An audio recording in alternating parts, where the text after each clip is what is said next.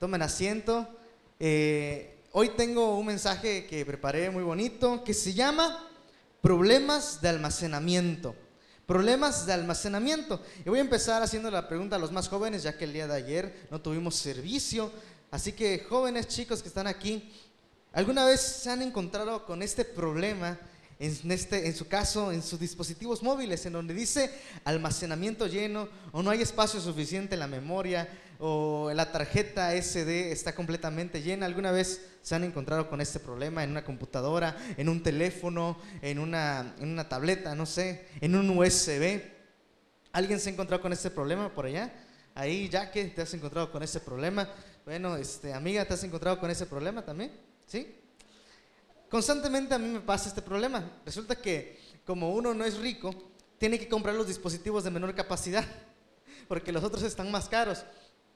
Y al estar metiéndole o trabajando constantemente a mis dispositivos, siempre los lleno, siempre este, me pone almacenamiento lleno. Mis computadoras dicen disco duro casi a su total. Ahora, también el almacenamiento no solo tiene que ver con los teléfonos, el almacenamiento también tiene que ver con las alacenas, tiene que ver con los cajones, el almacenamiento tiene que ver con las cajuelas, el almacenamiento tiene que ver con las taras donde se meten las cosas, ¿verdad? Porque a veces se llenan, sí o no. Le voy a hacer una pregunta, hermana. ¿Usted cuando está acomodando, de repente no se da cuenta que quiere meter sus cosas y ya no hay espacio? ¿Verdad que sí? O cuando sales a vender, cuando sale a vender, hermano, usted no se encontró con el problema de que de repente está acomodando sus cosas y wow, ya no, ya no entran.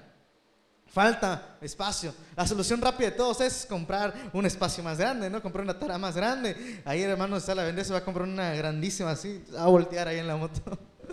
Pero no, hay, hay otra solución, hay otra solución. Y es que cuando hablamos de espacio, podemos limitar, ya sea en cuatro paredes, ya sea en un círculo, un jarroncito, en un bote, en una botella, podemos limitar para que no quepa más.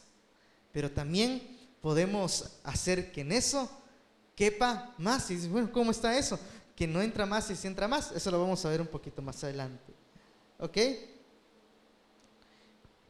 A veces tenemos el almacenamiento lleno de cajas, el almacenamiento lleno de closets, ya no entra más ropa, ya no entra este, ya no entran más fotos en nuestros teléfonos, ya no entran más, más comida en la alacena, está el almacenamiento lleno.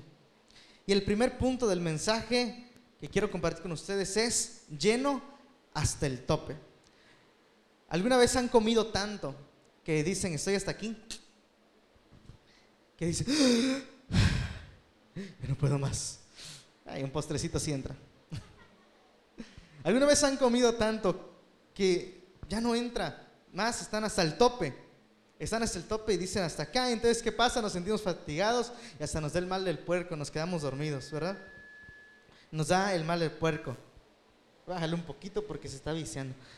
Nos da el mal del puerco y ahí estamos, ahí estamos somnolientos y todo, ¿no? Resulta que a veces en la vida estamos así como cuando comemos mucho.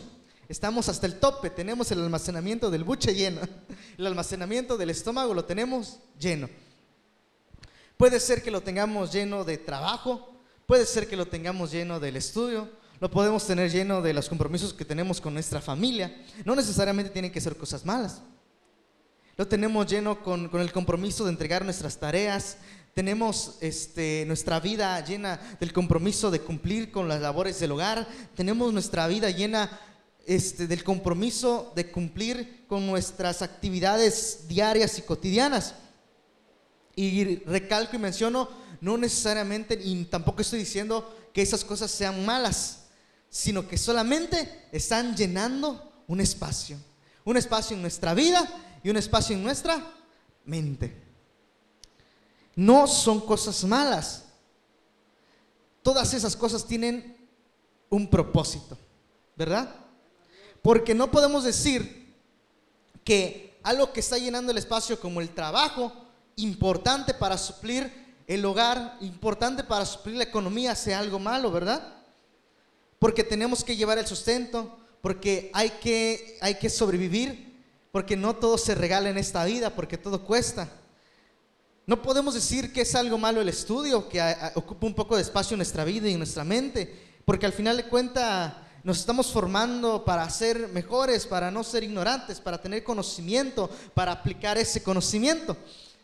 No es malo sacar tiempo para la familia, al contrario, sacar tiempo para la familia es importante porque hay que dedicarle tiempo a los hijos, hay que dedicarle tiempo a la esposa, hay que dedicarle tiempo a los primos, hay que dedicarle tiempo a los abuelos. No es malo sacar tiempo para la familia, pero todo eso nos está haciendo que estemos llenos hasta el tope. Y en la vida nuestra mente se cansa y estamos como cuando nos llenamos de, este, de comida, ¿no? Estamos cansados y fatigados. Fíjense que cuando el teléfono se llena, cuando una computadora se llena, cuando un USB, un disco duro se llena, tiende a ponerse muy lento.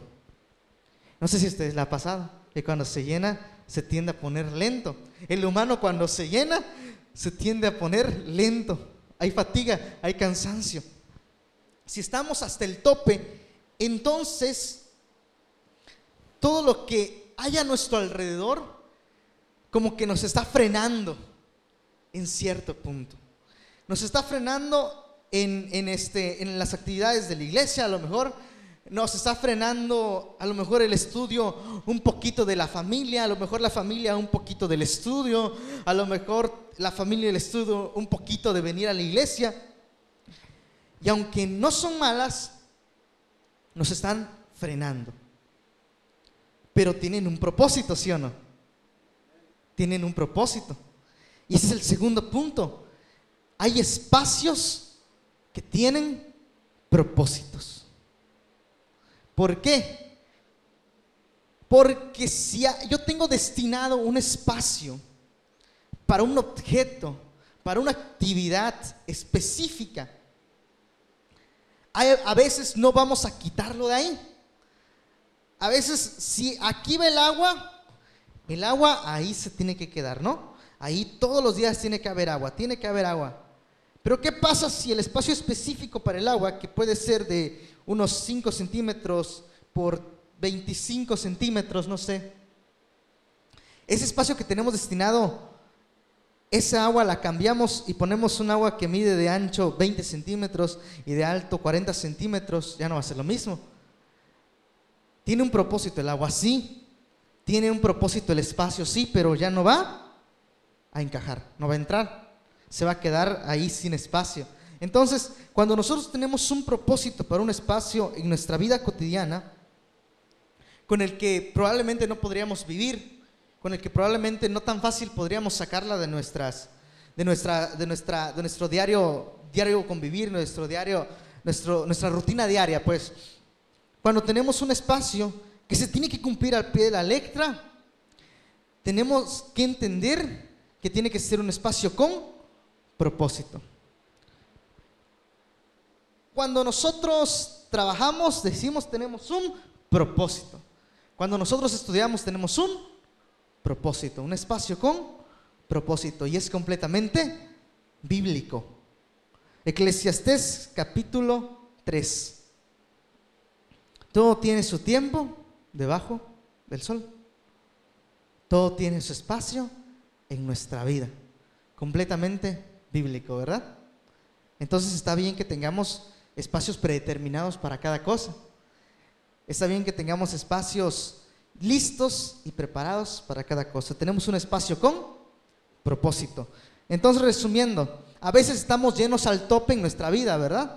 A veces estamos a rebosar con nuestras actividades diarias, con nuestros pensamientos diarios, con que tengo que estar pendiente de mi hijo, tengo que estar pendiente de mi hija, eh, este, tengo que estar pendiente del negocio, tengo que estar pendiente de mi papá, que a veces no está bien, tengo que estar pendiente de mi mamá, tengo que estar pendiente de mi hermano, tengo que estar pendiente de, este, del domingo que me toca cantar. Y situaciones como esas nos hacen estar llenos al tope. Después tenemos, segundo punto, espacio con propósito. Todo tiene que tener un espacio definido. Ahora, a veces los espacios con propósito dejan de tener un propósito y se convierten en otra cosa. Y es donde tenemos que empezar a gestionar. Y ahorita les explico qué es gestionar. El tercer punto de esto es gestiona tu almacenamiento. Gestiona las cosas que tienes adentro del espacio definido. Cuando se llena una computadora hay un botoncito que se llama gestiona almacenamiento. ¿Qué significa esto? Bueno, gestionar es revisar uno por uno todas las cosas que tenemos en ese espacio definido y empezar a ver qué cosas no nos sirven. Vamos a empezar a ver qué cosas aquí están de más, qué cosas están de sobra, qué cosas no nos están haciendo un bien o qué cosas no nos están ayudando en nada. Por ejemplo, si yo tengo un espacio en mi alacena para una caja de cereal, es un espacio con propósito. Pero si el cereal se acaba y yo sigo manteniendo esa caja ahí, esa caja se convierte automáticamente en basura. Y el espacio ocupado ahí es un espacio desperdiciado. Así pasa también en nuestras actividades diarias. A veces tenemos espacios predeterminados que sirven para una cosa, pero por X o Y razón ah, mm, dejan de cumplir su función específica y solamente están ocupando espacio y se convierte en basura. Como comenté, no necesariamente ninguna de estas cosas que mencioné anteriormente es mala. El trabajo no es malo, la familia no es mala. Es bueno dedicar tiempo. Pero a veces si no nos damos cuenta de que el cereal se acabó, se convierte en un espacio ocupado y se convierte ese espacio en basura. Y lo inquietante aquí es que hay dos tipos de basura. Está la basura que se puede ver y está la basura que no se puede ver. Cuando uno limpia su espacio, cuando uno limpia su alacena, de repente encuentra y ve un bote transparente vacío y dice, ah, esto es basura, se quita y va a la basura. Cuando uno limpia el espacio de su teléfono, va checando y dice, a ver, esta foto, ah, esta foto la tengo cinco veces repetida, si me está ocupando espacio, voy a eliminar cuatro, dejo una nada más y se elimina.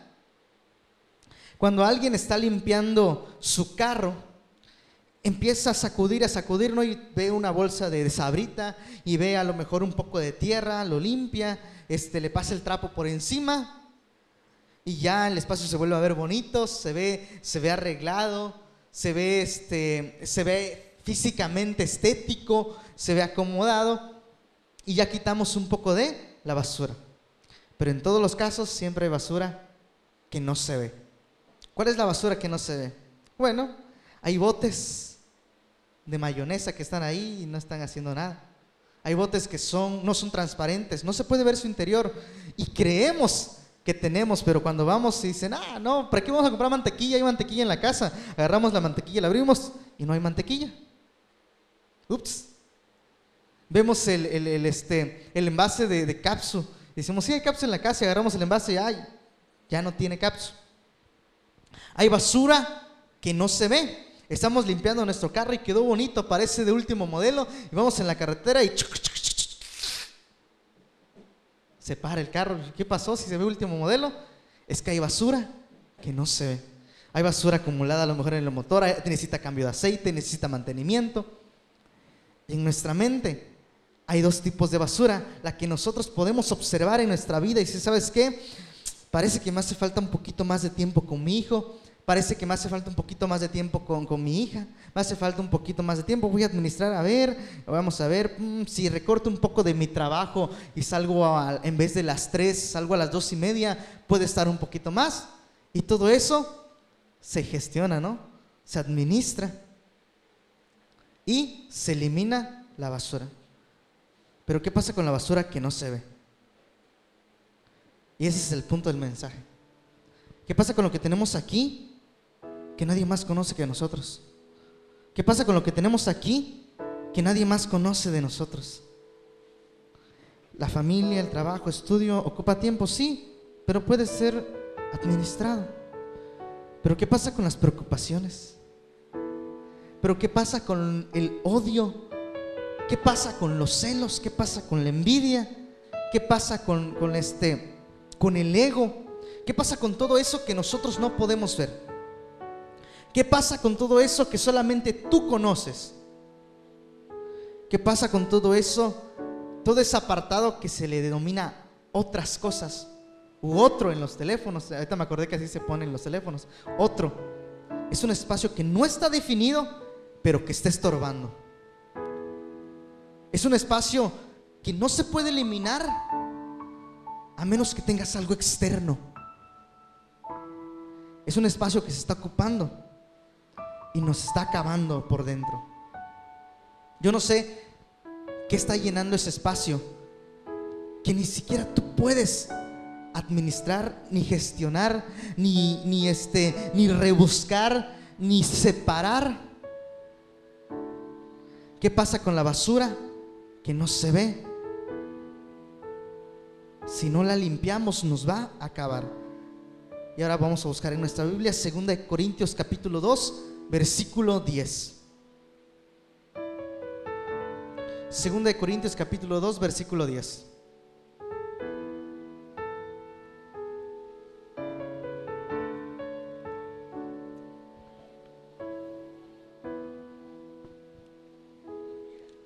Segunda de Corintios capítulo 2, versículo 10.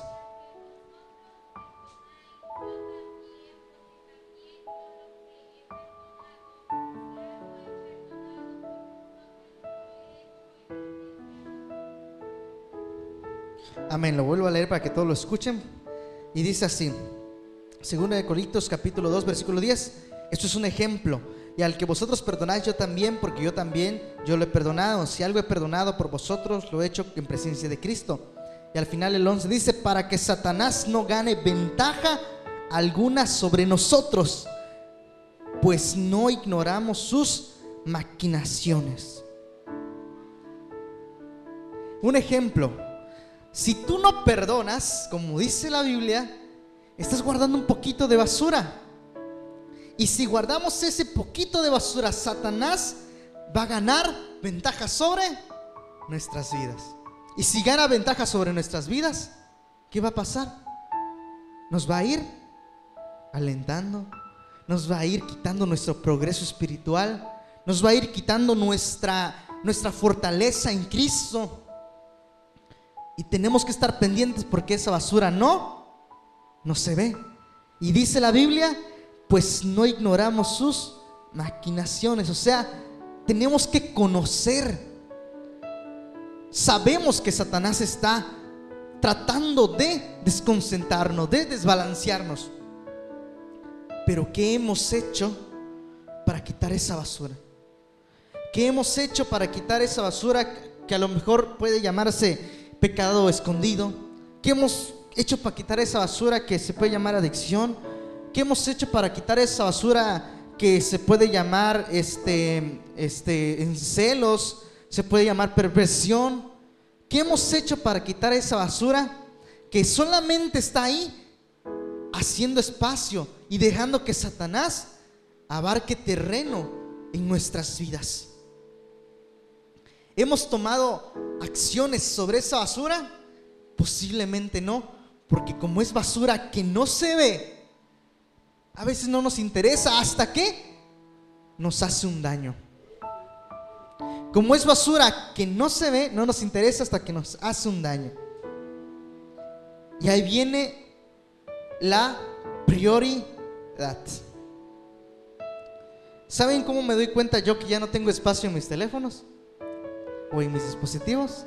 Cuando tengo que hacer un trabajo estoy grabando, tengo que instalar una aplicación importante, estoy editando y de repente se cierra todo, se me elimina todo el progreso que ya tenía y me dice, el almacenamiento está lleno.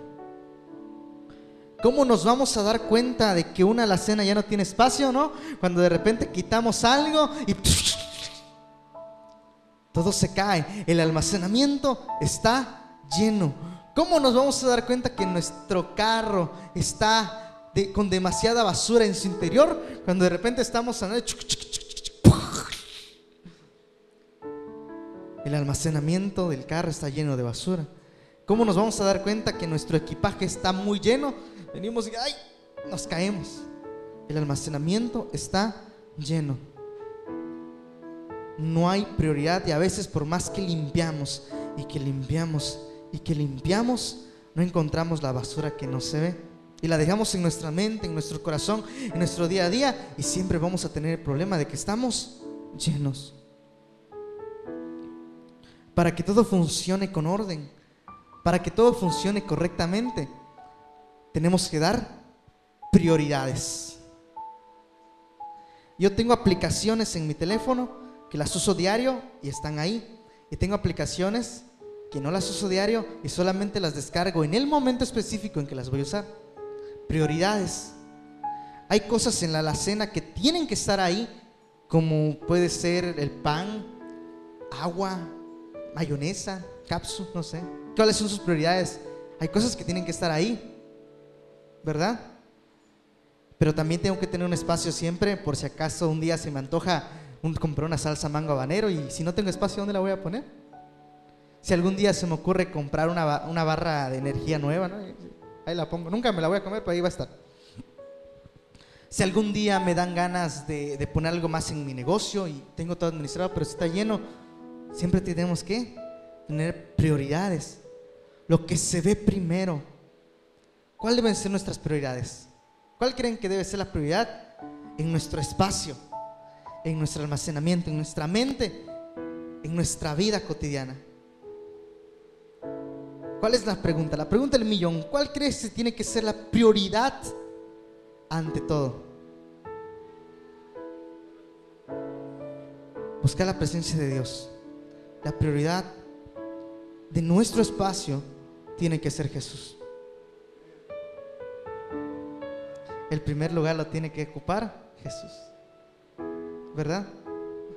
A veces nosotros mismos no podemos encontrar la basura por nosotros. Y hay personas especializadas en hacerlo. Un mecánico va a buscar toda la basura, todo lo malo que tu carro tiene y lo va a dejar al 100, ¿verdad? Una persona que sabe de limpieza y acomodar cosas va a dejar más bonita tu casa de lo que tú podrías hacerlo, ¿verdad? Una persona o una aplicación que sabe limpiar toda esa basura del teléfono, de las computadoras, lo va a hacer mejor que tú haciéndolo uno por uno. En nuestra vida hay alguien que pueda hacer mejor el trabajo de limpieza que nosotros. Necesitamos una prioridad y esa prioridad es Jesús. cuando no hay espacio, cuando tenemos inclusive que elegir entre ponerle celear o la salsa en la cena,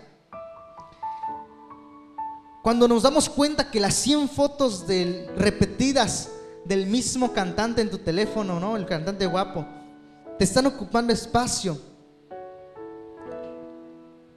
Entonces, ¿qué es más importante?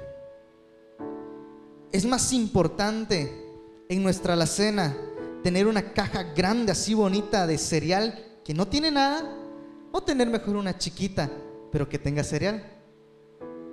Es mejor tener en, nuestra, en nuestro teléfono 100 fotos repetidas del mismo actor o es mejor tener la tarea lista para enviar, ¿verdad? Es mejor en nuestra vida estar pensando en las preocupaciones, en las angustias, en los dolores. Es mejor estar pensando a lo mejor en que, ay, ¿qué voy a comer al rato? Ya que Efraín deje de predicar porque es tarde y no he salido a, comer a comprar la comida. Pensar en, mm, hace dos años que no veo, no veo a ese, a ese chamaco. Ojalá un día me lo encuentre para que le diga sus verdades en su cara. ¿O es mejor pensar en lo bueno? Pensar en Jesús, pensar en su misericordia. ¿En qué ocupas tu almacenamiento? ¿Qué hay aquí y qué hay aquí? ¿En qué nos manda Dios a poner su prioridad. De lleno está que Jesús, ¿verdad? De lleno está que la oración, de lleno está que el ayuno, y eso es indispensable. Yo creo que no se los tengo que enseñar, ya lo sabemos, ¿verdad? Pero ¿qué otras cosas? ¿Dónde guardamos las cosas nosotros? Aquí y aquí. Aquí sentimos y aquí pensamos. El Señor nos dejó una frase.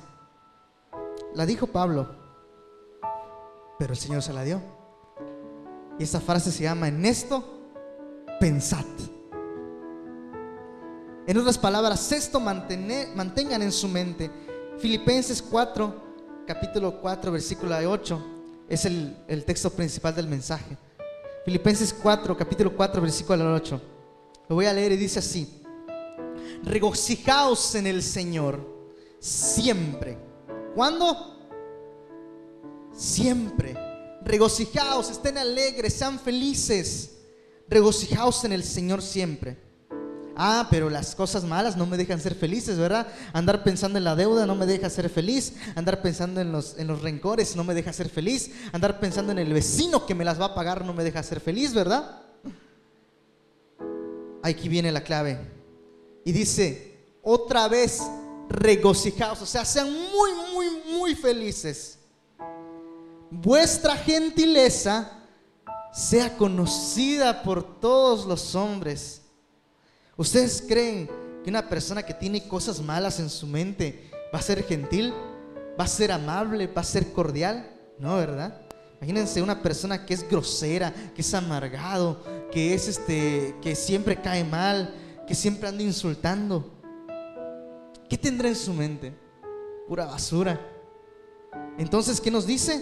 Vuestra gentileza. No tenemos que tener basura para ser así. Vuestra gentileza sea conocida de todos los hombres. El Señor está cerca. Por nada estén afanados. No se estén preocupando. No estén pensativos. Por nada estén afanosos, sino sean conocidas vuestras peticiones delante de Dios. O sea que esa basura, ¿dónde la vamos a llevar? Con Dios. Que sean conocidas sus peticiones, sus oraciones, sus angustias delante de Dios. Y continúo diciendo, en toda oración y ruego, con acción de gracias y la paz de Dios, que sobrepasa todo entendimiento, guardará vuestros corazones y vuestros pensamientos en Cristo Jesús. O sea que nuestro espacio estará seguro en, en Él, ¿verdad?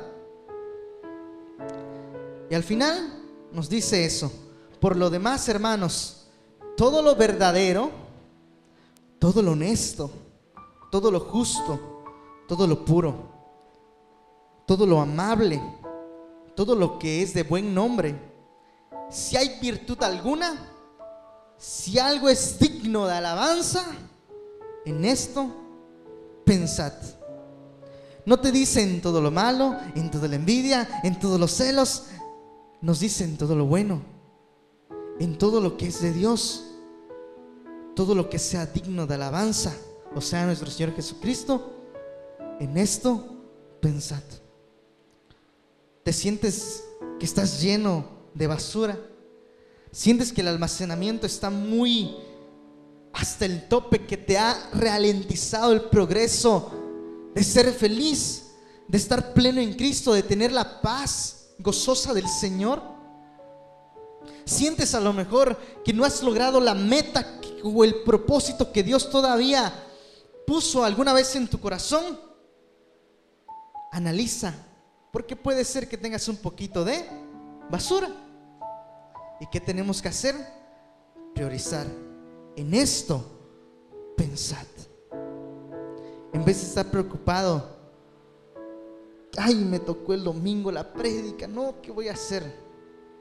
Ponlo en el Señor y piensa, Señor, déjame ser de bendición para los que me van a escuchar. Piensa en lo bueno. En esto, pensad. Antes de que lo dijeran los coches de vida, antes que lo dijeran todos los youtubers, todos los influencers, esos que se creen muy acá, el Señor nos dijo, piensen en lo bueno. En otras palabras, dijo, piensen en mí. Si el Señor está aquí en tu prioridad, eso nunca lo vas a poder eliminar. Eso nunca va a poder salir de ahí. Y si Jesús está en tu prioridad, en donde está y habita el Espíritu del Señor, allí hay libertad. Libertad de espacio, ya se siente uno lleno. Como cuando ya después de que estamos llenos vamos al baño. En el Espíritu del Señor hay libertad. Pero es importante en esto pensar.